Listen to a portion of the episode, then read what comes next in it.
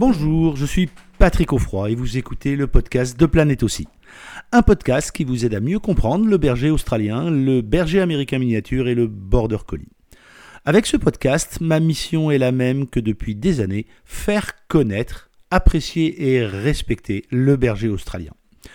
Chaque semaine, je vais également faire le maximum pour vous, pour vous, faire découvrir les méthodes positives et bienveillantes d'éducation qui vont avec l'intelligence hors norme de ces merveilleuses races. Et si vous aimez les podcasts de Planète aussi, je vous invite à vous abonner au podcast pour être notifié de la sortie des prochains épisodes chaque semaine. Dans cet épisode, 7 mois et plus rien ne va avec mon berger australien, mon berger américain miniature. Comment vous le dire? Les bergers australiens, les BAM, sont des chiens rustiques. Une des caractéristiques des chiens rustiques, c'est que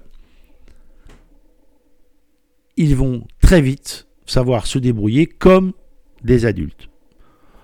Pour les mâles, ça va se manifester par le fait de lever la patte très vite, très tôt. Et pour les femelles, ça va se manifester par l'arrivée des premières chaleurs. On dit dans beaucoup de races que les premières chaleurs arrivent vers 9 mois. Et c'est vrai. Mais en berger australien, les premières chaleurs peuvent arriver dès 6 mois, 6 mois et demi et exceptionnellement parfois même plus tôt. A l'inverse, certaines ne vont déclencher leur chaleur que vers 24 mois. C'est dire l'amplitude qu'il peut y avoir, mais pour autant, les femelles très très vite vont avoir des comportements d'adultes et vont d'un seul coup, passer du tout bébé mignon formidable qui est là à un monstre avec plein d'imagination qui décide de remettre en cause tout ce que vous avez mis en place auparavant. Alors, l'adolescence, et je parle bien sûr pour les chiens, se caractérise par un point très précis.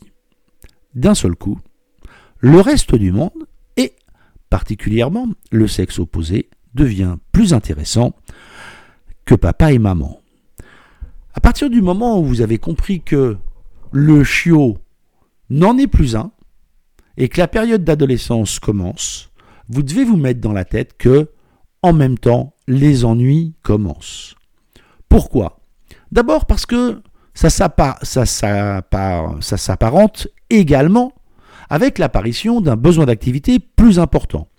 En gros, chez le berger australien, pour la plupart des races, mais pour le berger australien, euh, le besoin d'activité augmente jusque à peu près 18 mois. Ça veut dire ça veut dire que la petite balade de 10 minutes que vous faisiez dans le quartier quand il avait 3, 4 mois, 5 mois, eh, ça commence à plus suffire.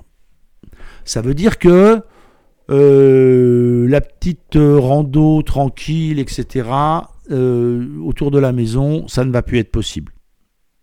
Il va avoir besoin de beaucoup plus d'interaction, il va avoir beaucoup plus de temps, parce qu'il a besoin de plus d'activité. Dans l'idéal, l'activité pour le berger australien, c'est pas de courir derrière un vélo. Je dis pas que c'est pas intéressant, je dis juste que c'est pas ce qu'il préfère. Ce qu'il préfère, le berger australien, ce sont des activités variées où on a au moins la moitié du temps un travail de réflexion. C'est-à-dire, le berger australien a besoin de faire des choses intelligentes et de les faire avec son maître. C'est pour ça que les chiens qui sont dans les jardins font tout seuls, bien sûr, pardon, tout seuls, font eux aussi énormément de bêtises. Pourquoi?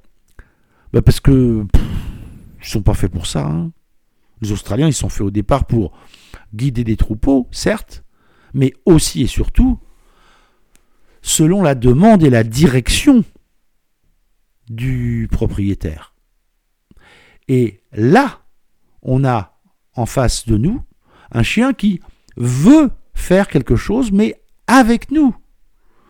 Donc, si particulièrement dans cette période-là, vous commencez à lui laisser, on va dire, du mou, de la place, euh, des grands moments de solitude, vous êtes à peu près certain qu'il va s'en occuper pour aller chercher de nouvelles activités.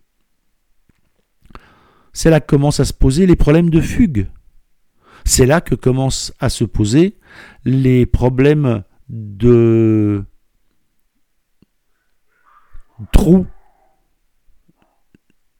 Je creuse un tunnel parce que je ne sais pas quoi faire. Alors, s'il creuse un tunnel au fond du jardin, j'ai envie de dire euh, pourquoi pas, ça permet de chasser les taupes, ça peut avoir un intérêt. Évidemment, s'il entreprend de creuser un tunnel, soit au ras de la terrasse, soit juste à côté du barbecue, euh, voire euh, au pied des fruitiers que vous venez de planter, il y a relativement peu de chances que vous trouviez cette idée particulièrement pertinente. Ça veut dire quoi? Ça veut dire qu'à l'adolescence, plus encore qu'à d'autres périodes, vous devez être sensible et vous devez être j'ai envie de dire, euh, attentif, mais aussi réactif aux besoins supplémentaires que va avoir votre chien. D'un seul coup, ce bébé n'en est plus un. Il a besoin de faire plus de trucs. Il a besoin d'aller plus loin dans des activités jusque-là euh, modestes. Ça veut dire quoi? Ça veut dire que malheureusement, le problème qu'on rencontre, c'est que vous avez l'impression, quand vous regardez votre chiot, votre chien, votre adolescent, il a l'air adulte. Mais malheureusement, je vous le dis, non, il n'est pas adulte. La masse musculaire n'est pas encore là. Les ligaments ne sont pas encore là. La structure osseuse, elle non plus, n'est pas encore complètement costaud. La particularité des bergers australiens, mâles ou femelles, c'est qu'ils grandissent très très vite. Et une fois la taille adulte, 7 mois, 8 mois, 9 mois max pour les mâles, ils vont plus prendre que 1 ou 2 cm jusqu'à leurs 15 mois ou jusqu'à leurs 2 ans.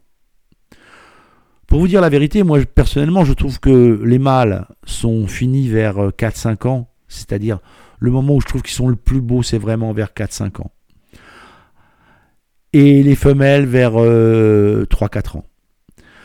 C'est dire à quel point l'ossature, la masse musculaire, a besoin de temps pour se construire. Alors que, au niveau osseux, tous les os longs ont poussé très très vite et on a, si on n'est pas habitué, immédiatement à l'œil en regardant comme ça, on a affaire à un chien qui paraît adulte. Et c'est bien dans cette période-là où malheureusement vous devez vous reporter vers les activités intellectuelles. Pourquoi? Parce que physiquement parlant, c'est pas parce que c'est un ado et qu'il a besoin de dépenser de l'énergie que vous devez partir dans des grandes randonnées de 15 km ou de 20 km. Non. Non, malheureusement, il va pas pouvoir tenir le coup. À cause de ce que j'ai expliqué avant, vous devez attendre qu'il ait au moins 15 mois avant de vous lancer dans des grandes randos, de la course à pied de façon un peu intensive, etc. etc. Ça ne veut pas dire que vous ne pouvez pas l'entraîner à courir à côté de vous. Bien sûr, vous pouvez l'entraîner à courir à côté de vous, pas trop vite, 5 minutes par-ci, 5 minutes par-là. Mais lui en demander plus au prétexte qu'il voudrait en faire plus est une hérésie sur le long terme